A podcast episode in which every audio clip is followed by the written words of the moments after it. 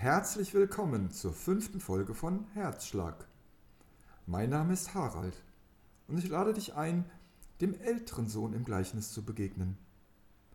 Verloren, gesucht, gefunden.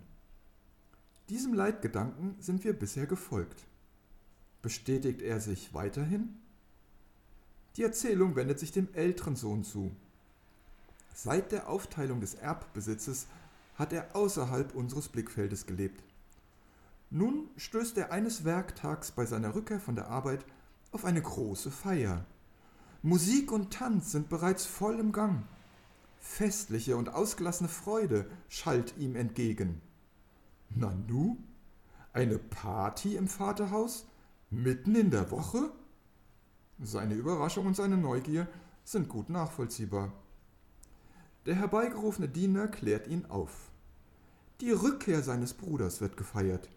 Die gesunde, wohlbehaltene Rückkehr. Der Vater hat deshalb ein Festessen angeordnet. Welch eine frohe Nachricht, was für ein freudiges Ereignis. Dieser Anlass zur Freude löst beim älteren Bruder Zorn aus. Sein Ärger ist so stark, dass er sich sogar weigert, ins Haus zu gehen. Er will den Bruder nicht begrüßen, er will auch nicht mitfeiern. Die Schlussszene des Gleichnisses zeigt ihn im Gespräch mit dem Vater, der extra herauskommt, um ihn einzuladen und an der Freude teilhaben zu lassen.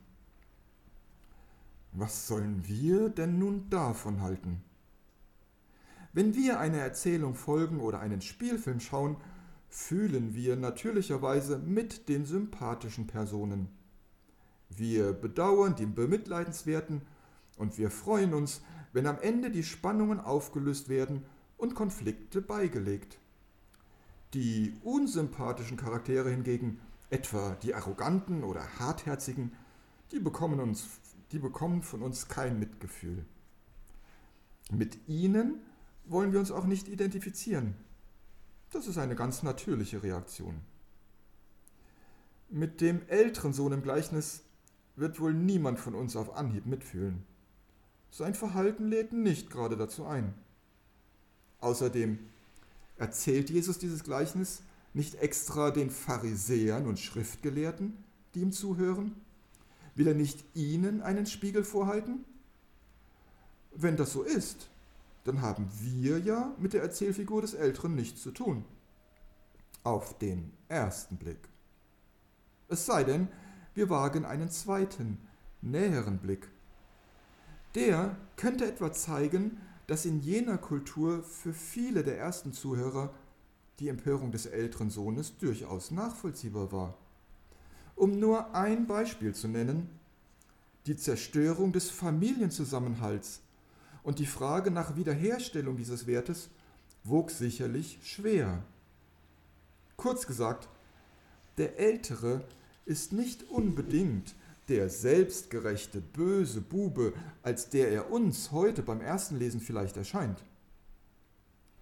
Schließlich ein näherer Blick auf die Person des älteren Sohnes in der Erzählung könnte uns außerdem die Augen öffnen für uns selbst.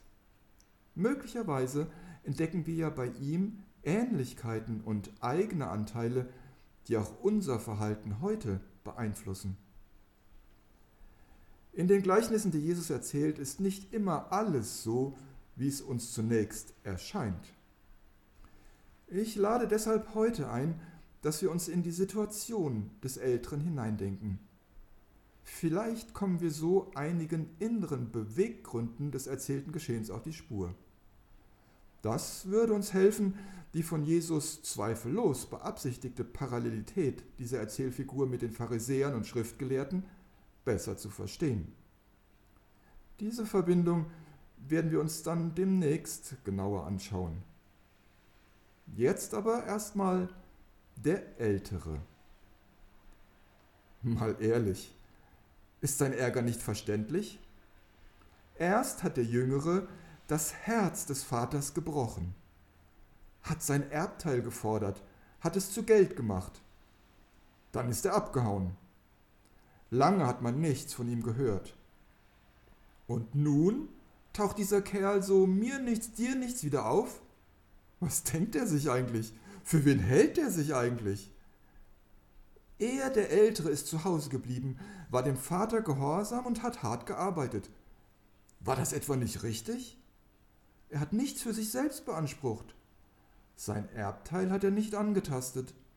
Vielmehr hat er den Betrieb des Vaters am Laufen gehalten, den Familienbesitz bewahrt und vielleicht vermehrt.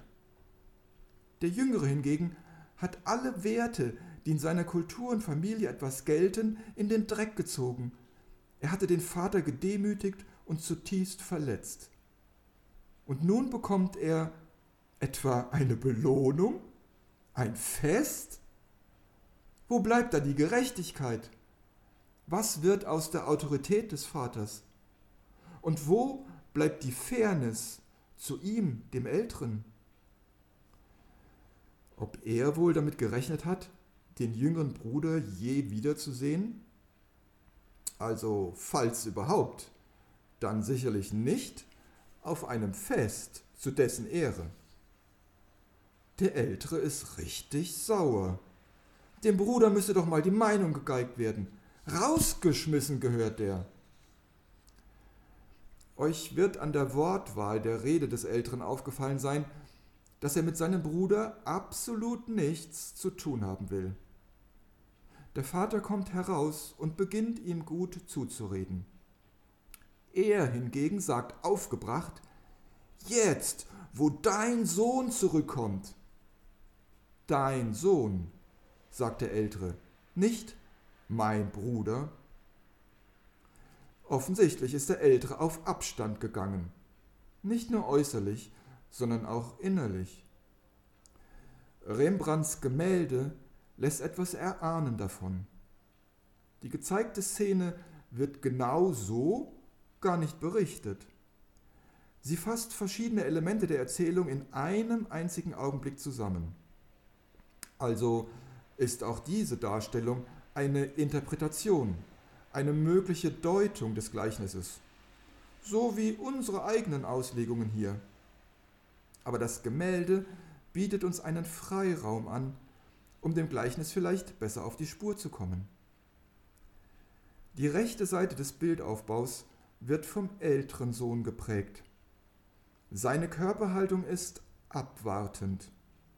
Ein deutlicher Kontrast zu dem intensiven Geschehen, das er da gerade beobachtet. Er steht auf Abstand zum Heimgekehrten und zum Vater. Äußere Distanz und innere Zurückhaltung. Kühle Reserviertheit statt herzlicher Nähe.